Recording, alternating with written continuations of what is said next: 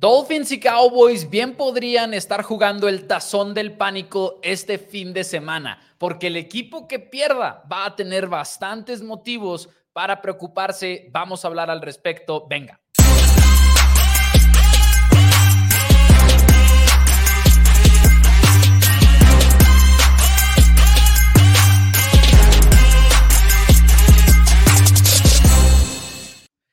Hola a todos y bienvenidos a Four Downs NFL en español. Mi nombre es Mauricio Rodríguez, acompañado como todos los días por mi hermano y coanfitrión Daniel Rodríguez aquí en Four Downs. Y pues muy contentos porque vamos a hablar del tema que acabamos de mencionar. Cowboys y Dolphins tienen mucho en juego. Estaremos hablando un poquito acerca del caos que existe en el sur de la americana y mucho más porque Dani, además es miércoles de, miércoles de... Miércoles de no, pues con el micrófono silenciado. Full start. Full start. Full start. Danny. Este, es miércoles de Tómbola, regresamos al miércoles de Tómbola después de un par de semanas que tuvimos que tenerlo inactivo el segmento por las cuestiones que ya hemos platicado, pero tenemos miércoles de Tómbola y obviamente muy temático, muy temático es qué necesita, qué le pediría a Santa Claus el equipo que te toque con la línea telefónica abierta como todas las tómbolas, ¿no? Así que emocionado de tener ese programa de regreso. Así es, y bueno, emocionado de estar con ustedes también, como siempre. Muchísimas gracias a los que ya se reportan en los comentarios. Tenemos a Cuauhtémoc, tenemos al buen Fernando, Leonardo, muchísimas gracias. A Héctor también, Octavio y José Torres, que nos ve incluso desde Seattle, la ciudad que ahorita está celebrando, quizás porque parece ser que Gino Smith ya juega este fin de semana, lo cual es positivo para Seattle. ¿No ¿Celebrando o no celebrando? Ahí hablamos de eso el día de ayer aquí en Four Downs NFL en español, por si lo quieren ver. Pero hoy queríamos, obviamente los jueves es cuando hacemos nuestros pronósticos y hoy no vamos a tener tal, pero vamos a hablar un poquito acerca del juego entre los Cowboys y los Dolphins, específicamente por lo que hay en juego entre estas dos franquicias. Ahora, hay dos partes que creo yo podríamos atacar en este tema. Lo primero es, ¿qué significa para ambos equipos en los standings, en sus respectivas divisiones y demás? Y lo segundo, y creo yo hasta cierto punto incluso lo más atractivo, es que igual y podemos empezar por ahí, es Águilas, digo, Delfines, perdón, todavía está lidiando con este caos de decir, no le hemos ganado a ningún equipo ganador todavía y Cowboys, una situación muy similar en la que sí le has ganado equipos ganadores, pero vienes de que Buffalo te apaleara de visita y probablemente vas a jugar de visita en los playoffs y tienes que demostrar. Eh, tazón del pánico, Dani. ¿Quién tiene, no sé si esa sea la pregunta, quién tiene más que perder, por así decirlo, quién tiene que demostrar más, pero tus impresiones de este partido? Creo que el que tiene que demostrar más hasta cierto punto son los Dallas Cowboys, en mi punto de vista porque creo que los, creo que los Cowboys tienen unas expectativas distintas, podríamos decirlo, en la temporada. Creo que los Cowboys estaban llegando en una situación en la cual, estas, sí, Tato Bailoa fue un candidato al MVP, fue el favorito al MVP en una parte de la temporada regular, pero ya eso pasó hace tiempo. Ahorita estamos hablando en otra situación de los Miami Dolphins y los Dolphins igual y no tienen la presión porque igual como que los reflectores están en la americana, en los Jaguars están perdiendo, están en el equipo de los Baltimore Ravens que están liderando, están en los Kansas City Chiefs con un home desesperado, en los Buffalo Bills que se están encendiendo quizás muy tarde, entonces igual los reflectores no van a estar en los Dolphins y gran parte no van a estar en los Dolphins porque tampoco son los Dallas Cowboys. Y eso es. Entonces creo que la mayor presión y los que tienen que mostrar un poquito más son los Dallas Cowboys, porque hasta este momento en los juegos de mayor nivel que han tenido este, rivales del otro lado del campo son los Philadelphia Eagles, te fuiste 1-1 en contra de ellos, y son los Bills y los 49ers, quienes te vas 0-2 con un marcador combinado 73 a 20. no, no ha sido bonito, no ha sido bonito, entonces creo que los dos tienen que mostrar eso. Creo que si bien Cowboys igual ya tiene esa victoria en contra de un equipo de marca ganadora, los mismos Seattle Seahawks, pues ahora le ganaron a, al equipo de Philadelphia y de repente se empiezan a acercar otra vez esa marca ganadora, entonces también es como que Seahawks tienen eso. Lo que sí es que por el otro lado, igual y no es lo que tengas que demostrar, pero si eres Miami Mouse, tu cierre es mucho más difícil. Sí. Después de eso te toca este, visitar a los Ravens y luego eh, recibir a los Buffalo Bills, mientras que los Cowboys sí tienen que recibir a Detroit.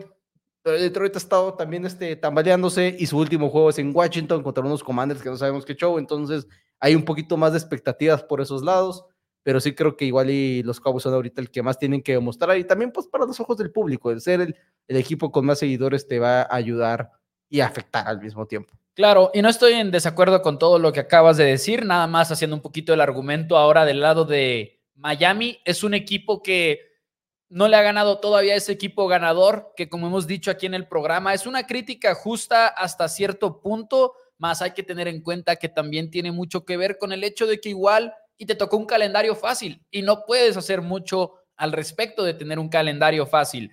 Y respecto a los delfines en específico, hay varias cosas que creo que hay que seguir muy de cerca. En las últimas semanas, y creo yo que ya de hecho en los últimos dos meses, por así decirlo, podríamos, creo yo, hacer el, el caso, han tenido una muy buena defensiva. Y no es nada más coincidencia, es que ya regresó Jalen Ramsey y ya tiene siete juegos con el equipo de Miami. Y Ramsey, por cierto, en este momento, cornerback número uno en rating de pasador permitido en lo que va de la NFL y porcentaje de recepciones permitidas, también es el líder en toda la liga, que quieras o no, es un jugador que te puede eliminar un lado del terreno de juego y eso te cambia tu defensiva. A la vez, Bradley Chubb está teniendo una gran campaña, los cazacabezas están encendiendo.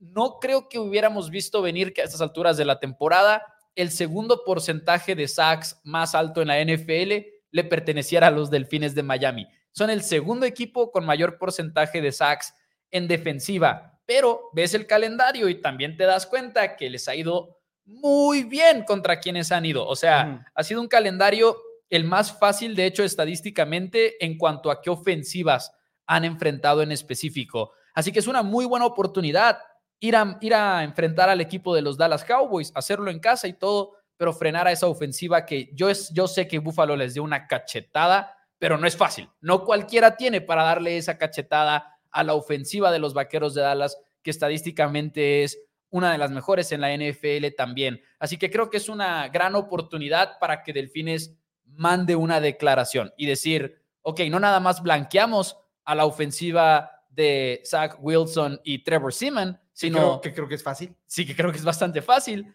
pero también podemos hacerlo en contra de Dak Prescott, podemos hacerlo en contra de CeeDee Lamb, de Tony Pollard, Jake Ferguson, porque repito, sí entiendo que vienen de ser apaleados por Buffalo, pero ves el juego de Buffalo y dices, dentro de todos los errores que cometió Cowboys y todo, pero también hay que darle su reconocimiento a Buffalo, traían un plan defensivo maestro, lo ejecutaron muy bien, los linebackers se comunicaron a la perfección, los safeties ajustaron, o sea, fue una obra maestra por parte de Buffalo en ese sentido, lo puedes hacer tú también. Eso es lo que creo a mí más me intriga de este partido en cuanto a qué podría demostrar Miami en ese sentido, porque Águilas les metió más de 40 puntos en su momento, no, mentira, Buffalo les metió más de 40 puntos y Águilas más de 30 en su momento, que han sido dos de las mejores ofensivas que han enfrentado.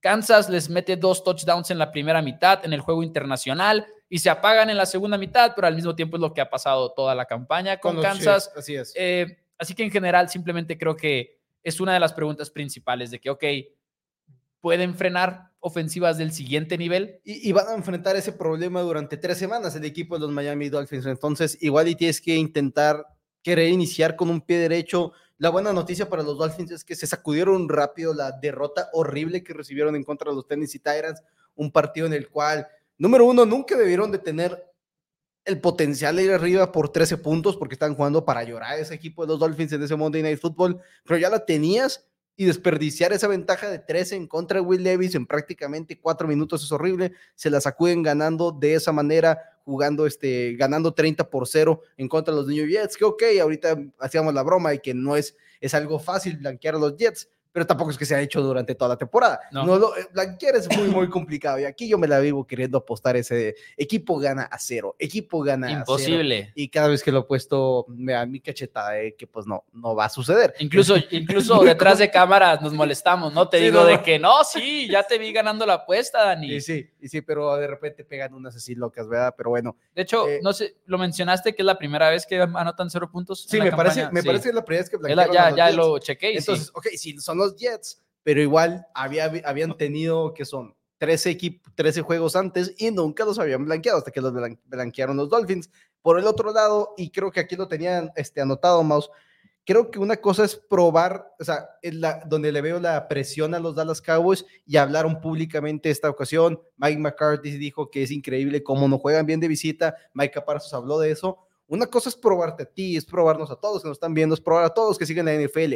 Creo que los, creo que los Cowboys se tienen que probar a sí mismos que pueden jugar de visita, que pueden ganar de visita, porque ya, los, ya lo hablaron, ya lo están mencionando. Y sí, puede decir en la conferencia de prensa cuando lleguen los playoffs y sean comodines, no importa dónde es aquí y es allá, tenemos que jugar al 100%. Sí, una cosa es que lo digan. Y al final de cuentas, los jugadores son humanos y pueden traerlo en la cabeza. Si pierden este partido en contra de los Dolphins como visitantes, lo van a traer en la cabeza. Muchos lo van a traer de que, ok, podemos realmente, va a ser complicado, va a ser complicado y de repente es donde te puede fallar. Entonces, más que probar, y creo que por eso también le doy un poquito más de presión a los Dallas Cowboys en este juego, es que ellos se tienen que probar a sí mismos ese partido.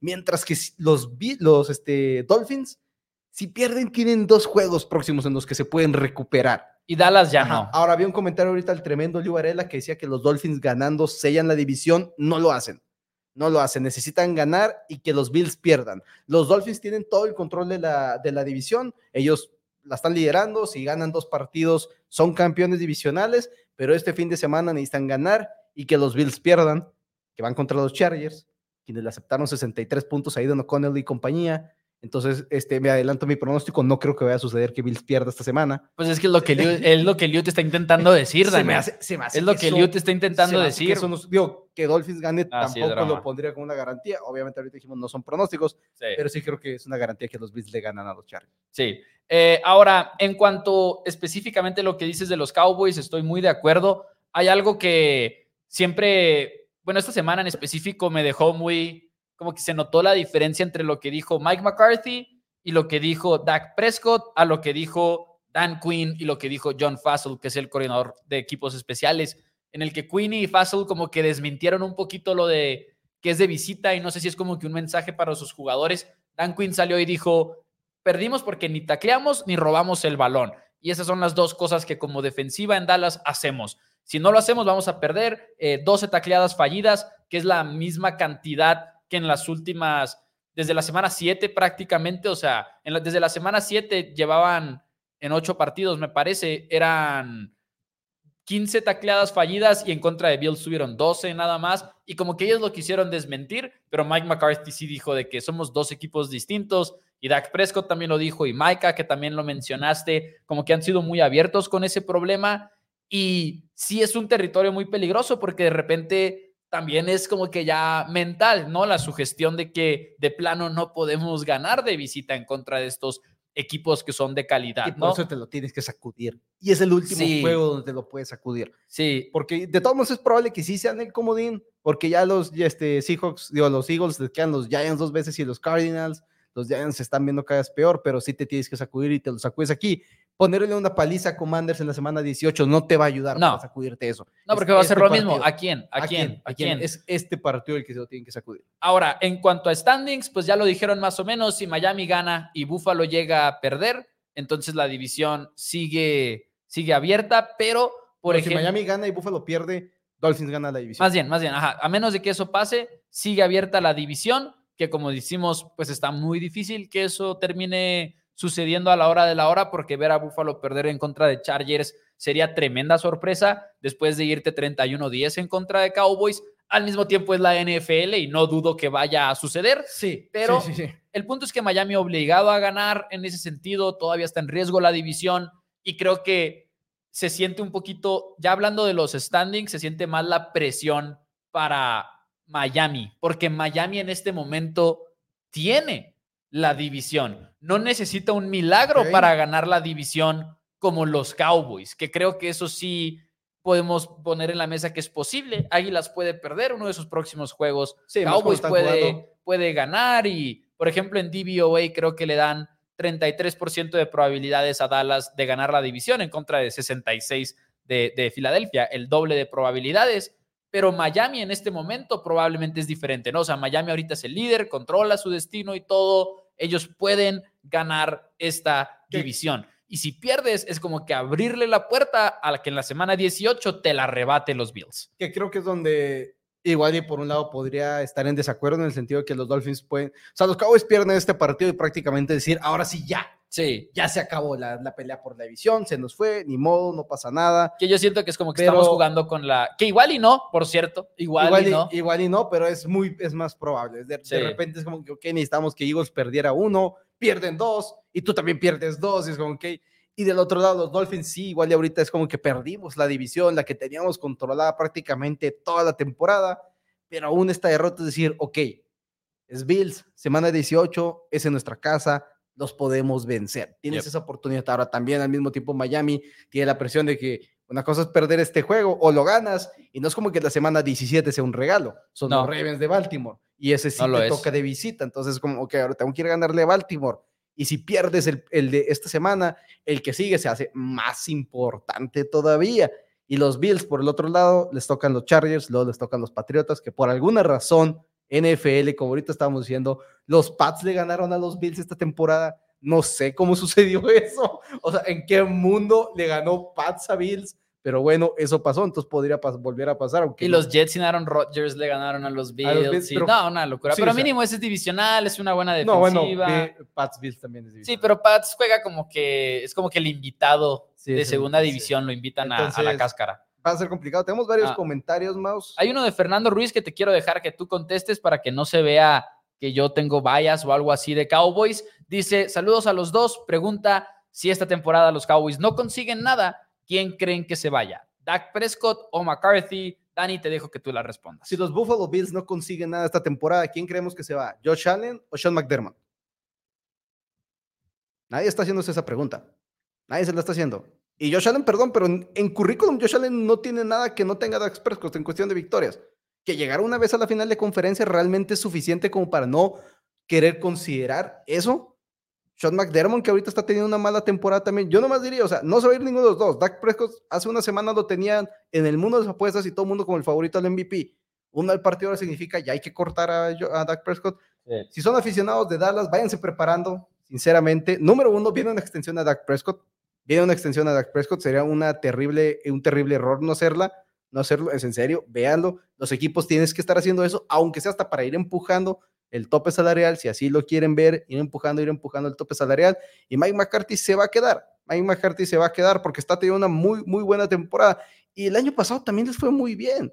¿Cuál fue el récord del año pasado? También se quedó, o sea, no es culpa de ellos que los Eagles estén ahí donde, donde están al final de cuentas. ¿No? Y no, no hacemos esta pregunta de la mayoría de los equipos. Y esa es la realidad. No hacemos la- esta pregunta de la mayoría de los equipos. La, la mano era los 50 millones que va a ser la extensión por año. Y va a ser una extensión muy barata. Sí, sí, sí. Dice por acá, eh, y también una de las cosas que yo escribí esta semana, por cierto, en ADC Sports, que igual y aplica también en esta conversación, hay quienes dicen que como que el estándar en Dallas es favorito, es diferente porque es un equipo que tiene cinco campeonatos en su historia y escribí en una columna hace poquito de que déjenme los golpeo con un cubetazo de agua muy fría y les digo que ese no es el estándar en Dallas en 2023. Hace ya casi tres décadas de que Cowboys estuvo en un Super Bowl y es peor que eso. Desde entonces, nada más en una par de temporadas, en un par de temporadas han ido a los playoffs en años consecutivos, que fue en 2006 y 2007. Es la única vez que ha sido a postemporada consecutiva desde antes de Mike McCarthy, que está llevando a los Cowboys a su tercer año de playoffs. El estándar de Cowboys no es ganar Super Bowls, lo fue hace mucho tiempo, que no nada más son tres décadas de diferencia, es acuerdos colectivos de trabajo de diferencia, una agencia libre completamente distinta de diferencia, otra NFL en pocas palabras. Se siente difícil aceptarlo y ustedes saben que yo soy fan de Cowboys, pero esa idea de que Dak tiene que ser un Roger Staubach, que Dak tiene que ser un Troy Aikman, no es cierto, ni McCarthy tiene que ser un Jimmy Johnson. Todos queremos verlos ganar un Super Bowl. El estándar en Dallas no es diferente. McCarthy está haciendo algo que no se había hecho desde Jimmy Johnson. Nomás meternos eso en la cabeza es como que para decir, bueno, igual y esa idea de que nada más porque no llegan a la final de conferencia tenemos que cambiar de coach, es una idea muy, muy optimista o una idea muy, eh, ahora sí que ilusa, porque honestamente, Y, Y Por 100%, favor. 100%. Los equipos grandes de esa época eran los Cowboys, eran los 49ers, eran los Steelers. De esos tres, hay uno que ya no está llegando y que lleva mucho tiempo sin llegar. Y Sí. esa es una realidad que sí hay que aceptarlo. Yo siempre lo he pensado mucho que los aficionados de Dallas, que nosotros somos otro estándar, somos otro estándar. No, No. cuando la mitad de la historia de la NFL no ha sido parte de ese estándar, entonces no es tu estándar. No es tu estándar. Y es la verdad. Y sí es cierto, hay que tomarlo. Y al mismo tiempo los 49ers, Kyle Shanahan, digo, este, Brock Purdy, no tiene que ser un Joe Montana. Cualquier coreback que llegue, un coreback con los Steelers, no tiene que ser Terry Bradshaw. Un coreback con los Pats próximamente no tiene que ser Tom Brady. Simplemente no va a ser así. Y lo que sí es que de los tres equipos que fueron los más ganadores al inicio de la historia de la NFL, que son los Steelers, los 49ers y los Cowboys, Bueno, del Super Bowl, creo que de los Super decir. Bowl, del Super Bowl, o sea, los tres equipos Sí. que más campeonatos tomaron, tomando en cuenta que Patriotas fue en esta segunda parte de la historia de la liga, en los 2000, el único que no ha estado llegando a la final de conferencia ya es Dallas, entonces los Steelers y los 49ers podrían tener un poquito más de derecho a quejarse de eso, aunque los 49ers también hace muchos años que no ganan, los Steelers por lo menos ganaron en dos eras, entre comillas, muy, muy separadas, en Roy Staubach y Ben Roethlisberger, pero sí, y con tres head coaches distintos, dos head coaches con, con Ben Roethlisberger, sí estamos hablando de que realmente eso decir de que este es el estándar y es lo único que No podríamos es. aceptar con los Dallas Cowboys. Es momento de entender que son 30 años prácticamente sin ganar en una liga que no tiene 60 años de historia.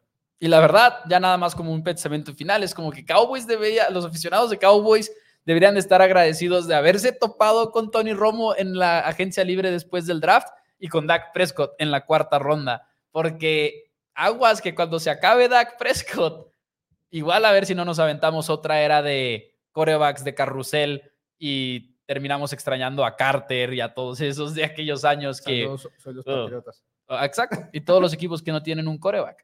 Eh, habiendo dicho eso, algo que quieras agregar de este tazón del pánico que Ahora sí. tenemos. Hay, hay una cosa, una cosita nada más rápido, Adelante, adelante. que es el tema de. Hay una excepción para Miami en específico, de que igual y si pierden este juego, igual y no va a ser para tanto. Faltan muchos días, hoy es miércoles, pero hoy faltaron a entrenar cinco de los cinco linieros ofensivos titulares. O sea, el 100%. Tyreek Hill, No, no bueno. Raheem Mostert, pero a Raheem Mostert le dan el día de veterano, no pasa nada. Devon Shane y había alguien más, creo que se me está escapando, pero una- un equipo muy golpeado en este momento. Si llegan a jugar con tres linieros ofensivos, banca el domingo y pierden, bueno, Ah, no, o sea, ni, ni siquiera, y, y sin Tyreek Hill aparte o algo por el estilo. A- a- así como no va a ser para tanto. contra Cardinals. Tres dineros ofensivos, hay veces que, que nomás queremos enfocarnos en que no va a jugar Terry Hill, no va a jugar CD Lamb, no va a jugar un coreback. Tener a tres linieros ofensivos fuera es prácticamente igual a no tener a tu coreback titular en el campo, porque la línea ofensiva es de talento y de continuidad. Continuidad, continuidad, continuidad. Saber exactamente cómo está peleando, cómo está protegiendo, cómo está bloqueando el hombre que está a tu lado derecho y a tu lado izquierdo. Y de repente son tres nuevos y por una razón, en, una en la posición de línea ofensiva, si eres banca, es porque realmente mereces ser banca. Hay muchas donde no es así, pero la NFL, la línea ofensiva, no los encuentras. Entonces, los bancas buenos firman contratos con otros equipos y de repente tienes a tres titulares, eh, tres este, jugadores banca siendo tu titular de la semana y luego aparte te estás jugando que ninguno de esos se lesione Ujú. porque cuatro, cuatro linieros ofensivos bancas los puedes tener, pero igual y se te lesionaron los tres tackles y de repente tienes un guardia y haces un despapalle y uno de los guardias, lo- que es tu guardia titular, ya lo pones de tackle derecho y aunque sea un liniero ofensivo titular, ya no está en su posición, entonces ya no es un titular tampoco y, es, Y luego el puede lado, ser- puede ser un desorden. A veces dicen que el efecto de cambiar, por ejemplo, del lado izquierdo al lado derecho es mucho más difícil que cambiarte de guardia a tackle, por ejemplo. Eso es algo que siempre han dicho que es- tiene mucho sentido porque es mucha memoria muscular, ¿no? O sea, el primer paso, el segundo paso, si lo estoy dando a la izquierda, es diferente a si lo estoy dando a la derecha y eso también es un problema. Tenemos un super chat de parte del Pipiri Pau que dice: Saludos, puro pin Cowboys. Eh, y bueno, ahora sí no, no, no me acuerdo qué significan esos últimos emojis, pero Eh, a mí no me sale. ojo, gasolina dice, no, no. ¿no te sale? No, computadora vieja, yo creo. Ah, computadora vieja, no lo puedo creer. Sé. Oye, Daniel, Pipri Pau es del 1 al 10. ¿Qué tan bueno en el Call of Duty? Porque Eh, ya jugó el Pipri Pau Eh, con Dani. mm, ah, ¿Cómo se llama? El, ¿Cómo se dice? I, La- I plead el- the fifth. Sí, te, I te amparas en la me quinta amparo- enmienda. Me amparo en la quinta enmienda. mo. Sí, no, no, no, no, no hables en bueno, inglés bueno, porque ahorita, Sí, híjole, sí, bueno, nos reclama no, nuestro compadre. Dice Eh, Color, dice, los Bills tienen un coreback top 5 y no han podido llegar al Super Bowl. Dice por acá que, y que yo volvería a lo mismo y diría, es una de esas cosas que exacto, dices, hay, hay mucho más para llegar a un Super Bowl, se requiere mucho más. Dice Carlos, a mi entender, es más patente la deficiencia de coaching que Dak. Lo que sí necesitan un, un motivador, un líder, llévenlos a terapia. Yo estoy bastante, bastante contento con el trabajo que ha hecho McCarthy. Y sé que no es una buena semana para decirlo, pero pues ha ganado demasiado desde que llegó. Honestamente, la única excepción el primer año en el que tuvo que superar todo lo del COVID en la temporada baja y además de eso que no tuvo a Dak Prescott por la mayoría de la temporada. Pero honestamente, sí, to- o sea, yo no estoy en, en una posición en la que crea que Mike McCarthy tiene que irse o algo por el estilo. Pipiripao dice que Claro, Dani es un 10 en me- el Call of Duty. Me van a hacer sonrojar, me van a hacer sonrojar aquí. La neta sí lo conozco a Dani, sí, sí eres, sí, sí eres muy bueno. 15 años. 15 años quizás jugando más o menos, creo que debería de ser. Dani es la razón por la que dejé de jugar Call of Duty. No, no sé qué. es broma. Pero bueno, Eh, dice por acá, eh, Había otro comentario, pero ya no lo Sí. encuentro. Ah, Hay muchos, Mm. pues, pero dice por acá eh, Juan Francisco que él sentía que Dallas la va a tener difícil con ese cierre de calendario y estoy muy de acuerdo. Veo a los 49ers como favoritos a ganar el Super Bowl, que creo que la mayoría de la afición de la NFL en este momento Ahorita está en la misma página. Ahorita es difícil no darle el Sí. favorito a. De hecho, Sí, hace sí. poco, no, no, sí, hace poco hablaba con, hablaba con un amigo de eso que decía, le voy a apostar a 49ers llegando a la final de conferencia. Y después de la victoria contra Eagles, le dije, ya llegaste tarde, le dije, ya no te Claro. conviene, ya te conviene literalmente apostarle que van a ganar cada partido y hacer una bolita arena. Claro. ya, ya es tarde esa apuesta, así que Eh, ya no la puedes hacer. Sí, no, ahí, ahí está. ah, Digo, al- algo que estaba pensando es de que si no es Baltimore este lunes por la noche que se viene, si Baltimore no le pone un freno a 49ers, olvídenlo. O sea, ya no fue nadie casi, casi. Eh, va a ser un buen juego, sin embargo. Ah, va a ser un buen juego. Eh, uh, el 25 no va a haber four downs, ¿verdad? Hay tres juegos Eh, aparte. el 25 de diciembre, Navidad, no vamos a tener four downs, así que 800 four downs, que es nuestro programa de los lunes, va a ser el martes. Este, y el miércoles igual, pues ahí estaremos viendo cómo acomodaremos segmento de tómbola, four downs play Sí. of the week y todo eso. Pero sí, el 25 no, no, no hay programa. Ahora, algo más de lo que queríamos platicar el día de hoy, damas y caballeros, es de una división que no tiene ni pies ni cabeza. Igual y pies tiene, porque igual y el sotanero empieza a pintarse un poquito más, pero en realidad es una división en la que los cuatro equipos están muy, muy cerrados, pero más que nada son tres de ellos. Los jaguares de Jacksonville, que al empezar la temporada, más que nada la pregunta era, ¿Puede Jacksonville dar el siguiente paso y competirle a Kansas y competirle a los Bills y competirle a los Ravens y a los Bengals antes de que se lesionara Joe Burrow? Esa era la pregunta. Y ahora, antes de la semana 16, es, ¿pueden ganarle la división a los Colts de Gardner Minshew y a los Texans de Houston, que igual y les espera otra semana sin CJ Stroud? Y luego también tienes a Trevor Lawrence, probablemente no jugando, porque también está en protocolo de conmoción. Lo de CJ Stroud está siendo un poquito más grave, entre comillas, no ha entrenado en lo absoluto. eh, y estamos hablando de un jugador que sufrió una conmoción ya la semana antepasada. Entonces, CJ Stroud, todo parece ser, no va a estar el partido, vamos los tres equipos empatados con marca de 8-6. Y este es el calendario que tienen cada uno de ellos. Sí, los Colts tienen el más sencillo de todos. Les tocan los Falcons, los Raiders y los Texans. Perdón, mientras que los Texans van a tener que jugar contra los Browns, seguramente, como ya dijimos, con Case Keenum.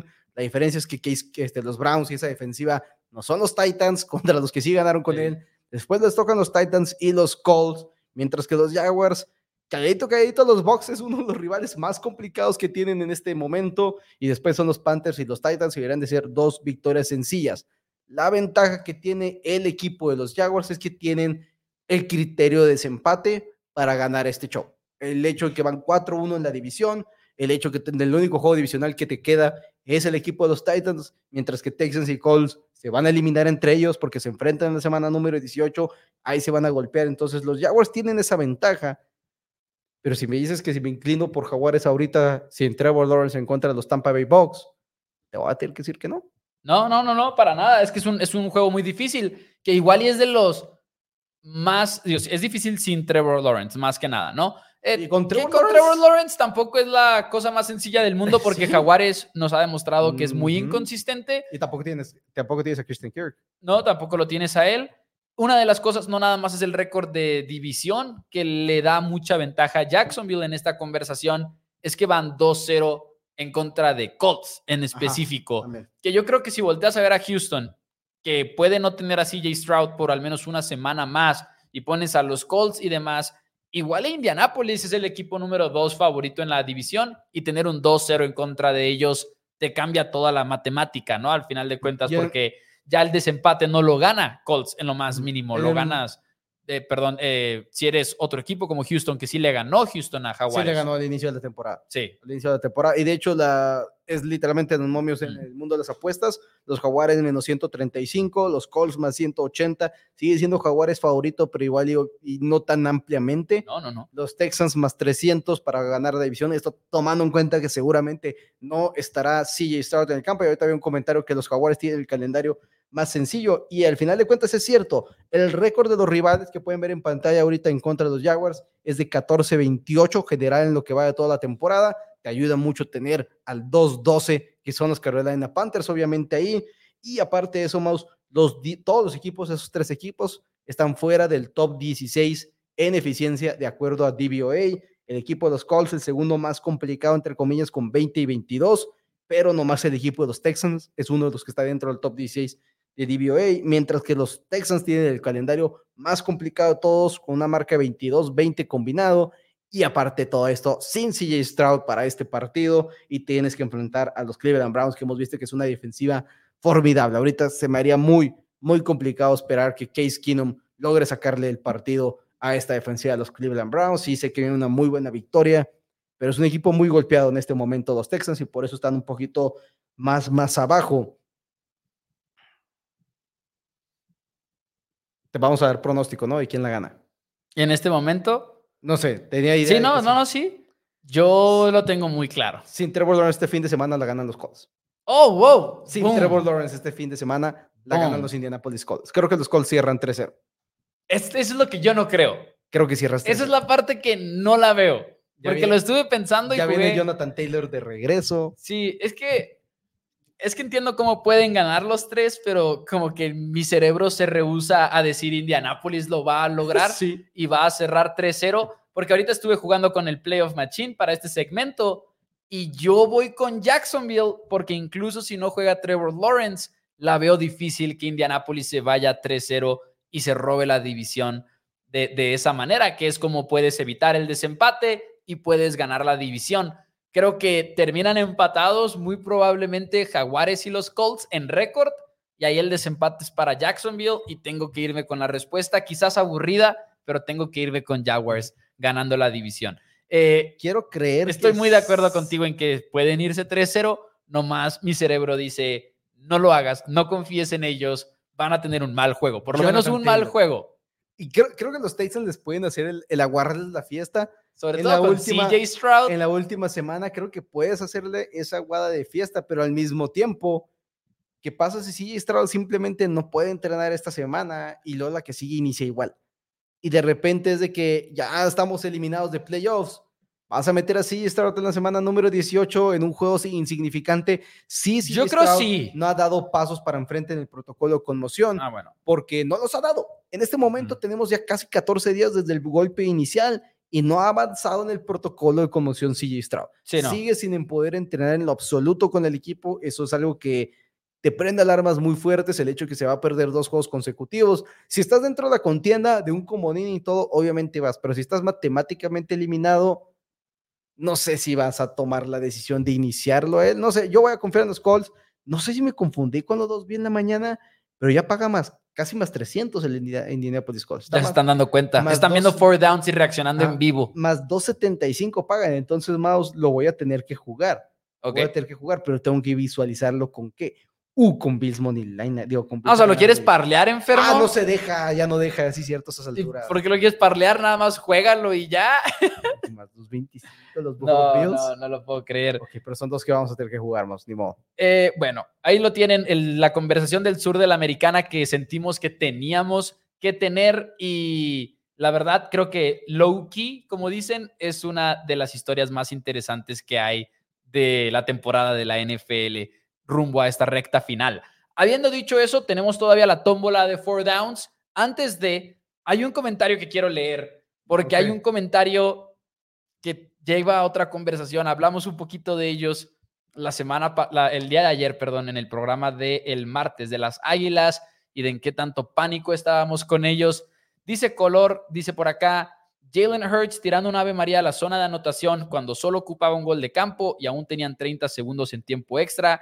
Eso es por lo menos sospechoso. Si se refieren a sospechoso de que lo hicieron adrede y estaba arreglado y todo eso, olvídenlo, no es lo que estaba pasando, pero esa jugada ha generado mucha controversia.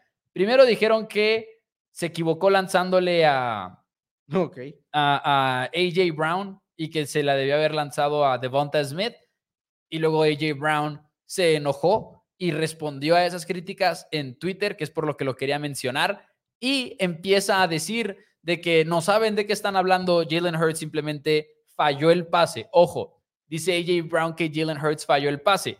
Y luego hoy Nick Siriani dijo que estaban buscando la interferencia de pase intencionalmente y que sentían que tenían una situación en la que tenían una oportunidad de provocar la interferencia de pase. Mira, ok. ¿No los culpo? No los culpo. Es una jugada muy efectiva. ¿Puedes quedártelo a ti mismo? Sí. Sí. ¿Puedes no decirlo a la prensa? ¿Puedes simplemente pretender que nunca sucedió?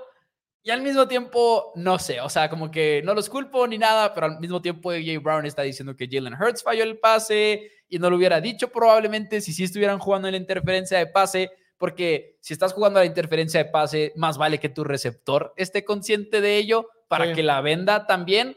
Eh, total, una situación que a mí me causó mucha gracia cuando Nick Siriani lo dijo el día de hoy. Y sí, admito que no soporto a Nick Siriani. Le tengo respeto hasta cierto punto y todo. Han hecho muy buen trabajo con Águilas en los últimos años, pero sí es como que, bro.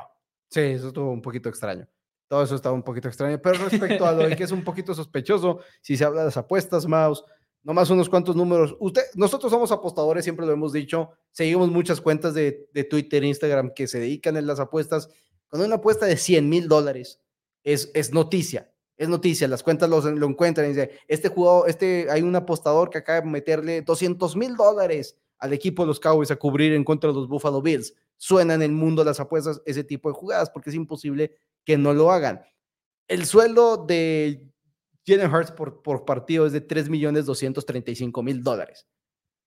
Una apuesta de 200 mil dólares en la cual le puedan dar 20 mil dólares no es nada. No hay razón alguna por la cual un jugador arriesgue su contrato por intentar arreglar un partido. Y en serio, como apostadores lo entendemos muy bien. El casino lleva todas las de ganar porque el casino simplemente está manejando porcentajes. Eso es lo que está arreglado. Eso es lo que está arreglado. Hasta que está cayendo muchas apuestas para que el equipo de los Bills vayan a cubrir este fin de semana contra los Chargers. Vamos a hacer que la línea a favor de Chargers sea más atractiva para los apostadores y nivelarlos. Y como nunca te van a pagar uno a uno, porque te pagan, te quitan un 10% básicamente en una apuesta de handicap, ahí se quitan. Y los, los creadores de apuestas, todas las proposiciones de jugadores, uff. En un Super Bowl hace, me parece fue hace tres años cuando vi ese análisis, este, no me acuerdo ahorita del, del escritor que fue, pero es uno de los grandes escritores de las apuestas, el 78% de las apuestas en un Super Bowl vienen de apuestas que se hicieron durante toda la temporada. Puras apuestas futuras. RJ Bell se llama. RJ Bell, RJ Bell, puras apuestas futuras. Aproximadamente el 70. O sea, todos los que estamos apostando ahorita, Dolphins gana el Super Bowl y todo eso que se van perdiendo todas. Al final de cuentas, solo un equipo puede ganar el Super Bowl. No, no, eso no existe. Eso no existe. No necesitan arreglar absolutamente nada los casinos. Exactamente. Damas y caballeros, con eso podemos pasar a la tómbola de Four Downs, que en esta ocasión es una tómbola navideña. La tómbola en sí no, la tómbola va a ser la misma de siempre, pero la actividad y la pregunta va a ser navideña. Para los que sean nuevos por aquí, lo que hacemos en esta sección es abrir la línea telefónica abierta y disponible en el 614-394-6721 Dani está tramando algo con el escenario, más no sé Es- es- exactamente pues, qué. Es que, es que me dijiste eso y que es que la, la, la tómbola es la misma, no es navideña y ahora estoy buscando cómo hacerla navideña, más. No tengo nada Pero- aquí en el, en el estudio que sea navideño. Quizás mañana. Pero ya si, no va a haber si acaso tómbola. por ahí le mandaban ahorita saludos a la patrona, si la patrona se le ocurre algo y quiere producción apoyar con eso, este, Oigan, pero, Ce- cero presión, cero presión. Pero lo que sí queda muy claro es que es el momento de abrir la línea telefónica abierta y disponible. Y hoy la dinámica de la tómbola de four downs es... Es más muy sencillo cuando ustedes, ustedes llaman, nosotros sacamos sin voltear a ver un banderín y ese banderín ustedes van a decirnos qué le tienen que pedir a Santa Claus para poder ajustar un nuevo coach, un nuevo coreback, una nueva línea ofensiva, una nueva afición, si estamos hablando de los Philadelphia Eagles quizás, todo ese tipo de cosas. ¿Qué le tiene que pedir a Santa Claus? Así que el número está en pantalla, si gustan llamar y participar aquí con nosotros, Maus. Este, por mientras, ¿qué te parece si sacamos uno nosotros? Me parece excelente. ¿Quieres tú o quiero yo? Eh, si quieres, inicia. tú. Ok, me voy a arrancar yo primero. Damas y caballeros, gira nada más y nada menos que la tómbola de four downs. Y aquí vamos, venga. Uh, all right. Venga. Ah, sin ver, sin ver.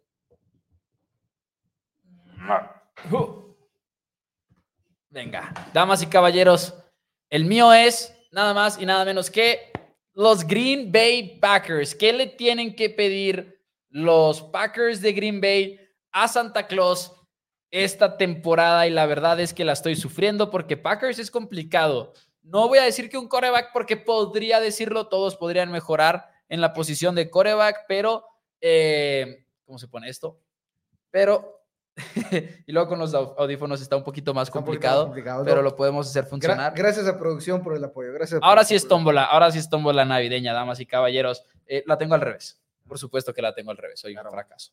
Eh, Puedo decir un coreback porque es ¿Quién Green era? Bay, pero, pero Bay. creo que estaría un poquito aburrido, como que ya tienen a Jordan Love y todo, y pues si podemos decir coreback para Green Bay, lo vamos a poder decir para casi todos. Así que voy a ir con un coordinador defensivo que sepa frenar la carrera, porque, wow, Joe Barry, justo cuando pe- empezamos a confiar un poquito más en ti, nos decepcionaste de esa manera en contra de los Bucaneros de Tampa Bay. Creo que le surge un coordinador defensivo que sepa más o menos cómo llenar los huecos y tener integridad de huecos. Así que den un coordinador defensivo para los Green Bay Packers esta Navidad. Ok, me gusta más. Este, Ay, ay, ay. yo hubiera esto suena. intentado hacer trampa y decir que regresar el tiempo y deshacerse de Aaron Rodgers una temporada antes. Ya lo rompiste. No, es que ya, Ya, está. lo rompiste. Ya, ya lo rompiste. Adelante, Dani. Bueno, en lo que entra tu llamada, en lo que entra tu llamada, me, llamaría la- me llama la atención una pregunta que nos hicieron aquí. ¿Qué opinas de que hubieran movido a Micah Parsons a la posición de middle linebacker o, o sea, linebacker este partido en contra de los este, Buffalo Bills cuando simplemente te estás dando cuenta que no podías frenar a James Cook? Este Dios. partido de los Bills es una excepción. Este partido de los Bills pudo haber sido, Ajá. más que nada, creo que debieron de haber cargado la caja y no lo hicieron. Creo que eso es más que nada lo que me molestó. La idea de cambiar a Micah de ahora en adelante a la posición de linebacker se me hace muy, muy exagerada. Malísimo. Micah Parsons es el mejor cazacabezas discutiblemente en la NFL y si no es él es otro, Miles Garrett, pero del 2 probablemente no baja en este momento Micah y entiendo como que la No, frustración de que, no, hay un linebacker. cinco. Que no, bajara del top para no 5. entrar en Ajá. controversia. Sino que dijes que tienes uno de los mejores cinco cazacabezas, ¿por qué lo vas a mover a una posición de menos valor? No tendría De mucho menos valor. De mucho de menos mucho menos valor. Yo lo dije en primetime de la siguiente manera: es como si tuvieras un coreback calibre MVP que también pudiera jugar de corredor y lo quisieras cambiar a la posición de corredor. Es eso. Ah, Si quieres cambiar a Micah Parsons de la posición que realmente juega, que es cazacabezas. No nada más eso, sino que volteo a ver a Micah y digo: ¿de dónde sacamos esta idea? de que es un gran linebacker, Micah Parsons, porque déjenme le recuerdo que en su año de novato no lo fue y Micah Parsons se ha convertido en Micah Parsons porque Cowboys se dio cuenta de que, ah, caray, es un gran cazacabezas, es de élite en esta posición y por eso se quedó ahí. Micah no ha entrenado como linebacker este training camp, ni el año pasado, lo hizo nada más en 2021 cuando era un novato. Creo que es muy difícil jugar linebacker en la NFL, por más que sea una posición de poco valor, como decimos, en comparación. Para mí es una locura querer mover a Micah Parsons de posición, pero entiendo que en algunas situaciones, como lo del juego del domingo contra de Buffalo, pudo haber sucedido. Creo que más que eso era cargar la caja, fuera con Mike o fuera con alguien más. Ok, muy bien. Entonces, que entra una llamada, vamos, aquí está la línea telefónica abierta y disponible. Llamen para participar aquí en Fort Down, si no, Santa Claus les va a llevar un pedazo de carbón. Yo Sí. saco el, el que me toca a mí, mouse, a ver qué, cuál podría ser. Y voy a agarrar este. Uh, está bueno. Está bueno. Dice por acá. Los Detroit Lions. Los Detroit Lions, mouse. ¿Qué le puede llevar Santa Claus a los Detroit Lions? No sé si un cornerback es suficiente para cambiar esa defensiva. mm, Está muy Eh, difícil. Otro receptor no creo que debería ser con Sam No. Laporta. Entonces me voy a quedar con otro cazacabezas de nivel de Aidan Hutchinson. Ok. Otro cazacabezas de nivel de Aidan Hutchinson para hacer, creo que una defensiva con simplemente no tienes muy buenos esquineros y no tienes muy buenos safeties, así como para escribir a casa. Si tienes uno muy bueno, necesitas uno más para realmente convertir a tu defensiva secundaria en, una, en un peligro, sinceramente. Del otro lado, tener dos grandes cazacabezas. y Creo que con Aidan Hutchinson tienes uno, así que me gustaría ver otro, un Super Bowl para los Lions, comenta José Torres Andrade. Sí, pero igual y esa podría ser la respuesta para todos. Sí, pero, pero se entiende, se sí, entiende, ¿no? Se entiende, se entiende.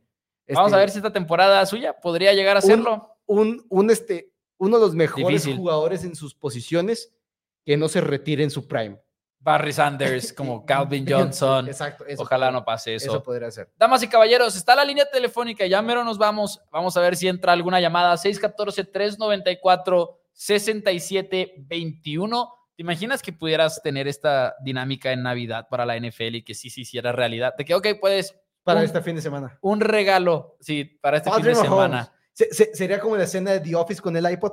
Sí, Yo quiero Patrick Mahomes. Ah, muy bien. Ya me toca a mí. Patrick Mahomes. sí, sí, eh, Patrick Patrick Mahomes.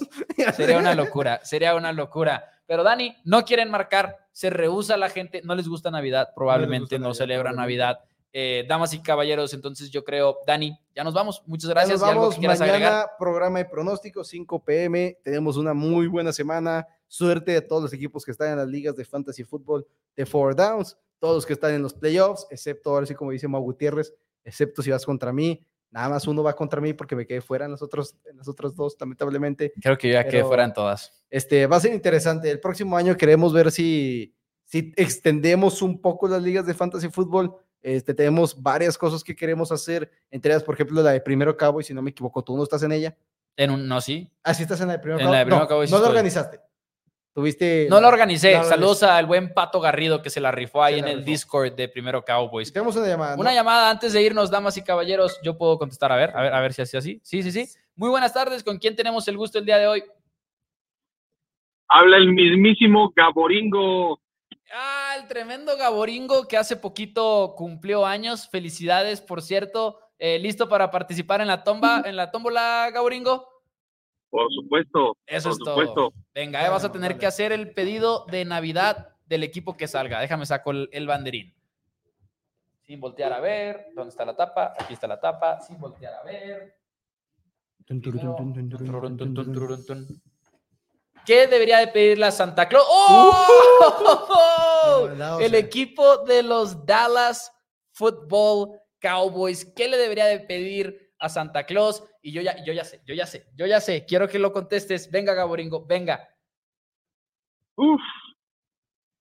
No sé. Yo creo que sería. Yo creo que de las cosas que más nos está adoleciendo es la, la corrida terrestre.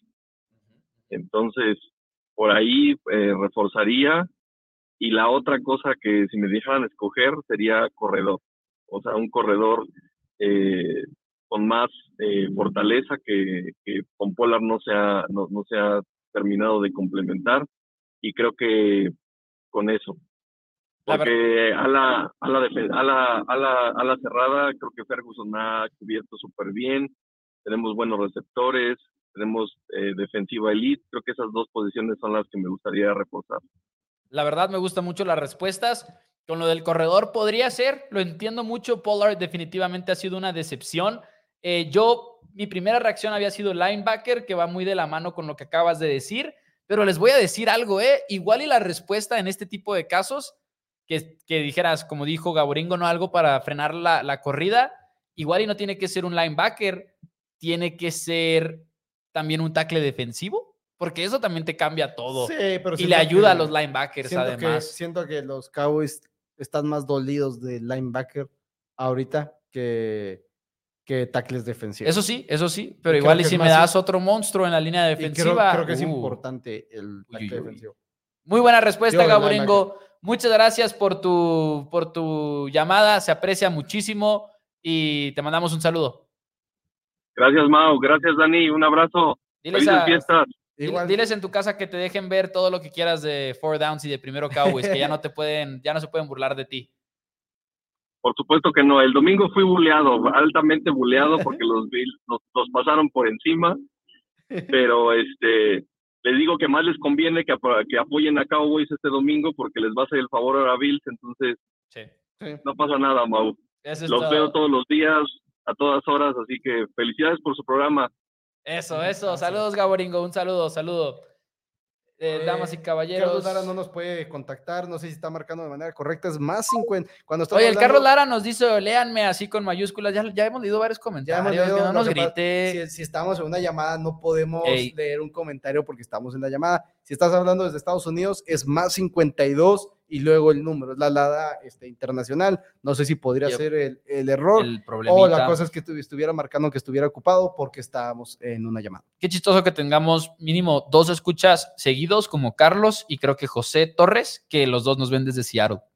Bastante Ok, genial. sí, ahorita bastante creo que se estaban hasta poniendo de acuerdo. Muchas gracias. ¿En serio? Sí, sí, ahorita había eso y empecé a pensar en, Épico. en Common Event, este, de la gente de, de los Comaniacs que se ponen de acuerdo para hacer sus propios meet and greets de Bueno. demás seguidores de un programa. Es increíble eso. Pues bueno, damas y caballeros, ya nos vamos a ver si alcanza a entrar la llamada en lo que nos despedimos. ¿Algo que quieras agregar? Ahora sí, vamos mañana pronósticos. Este, como ya dijimos, nos seguimos viendo este, el, el jueves, nos vemos el viernes, el lunes 25 de diciembre es cuando no vamos a tener programa, pues obvias, obvias razones, es Navidad y pues este sería todo. Ahí está. Damas y caballeros, denle like al video. Eso ayuda muchísimo a poner este programa enfrente de más y más aficionados de la NFL. Nos vemos el día de mañana. Ahí veremos si más tarde esta semana puede haber llamada. Bueno, no te creas porque ya jueves y viernes no toca, pero ahí lo esperamos, Carlos. La próxima semana creo que el tema es ese más 52. En fin, damas y caballeros, gracias por sus comentarios. Se aprecian muchísimo. Eh, los estamos leyendo por acá. Ha habido muchos comentarios apoyando el show el día de hoy y los queremos mucho. Muchas gracias, denle like y nos vemos mañana. Bye bye.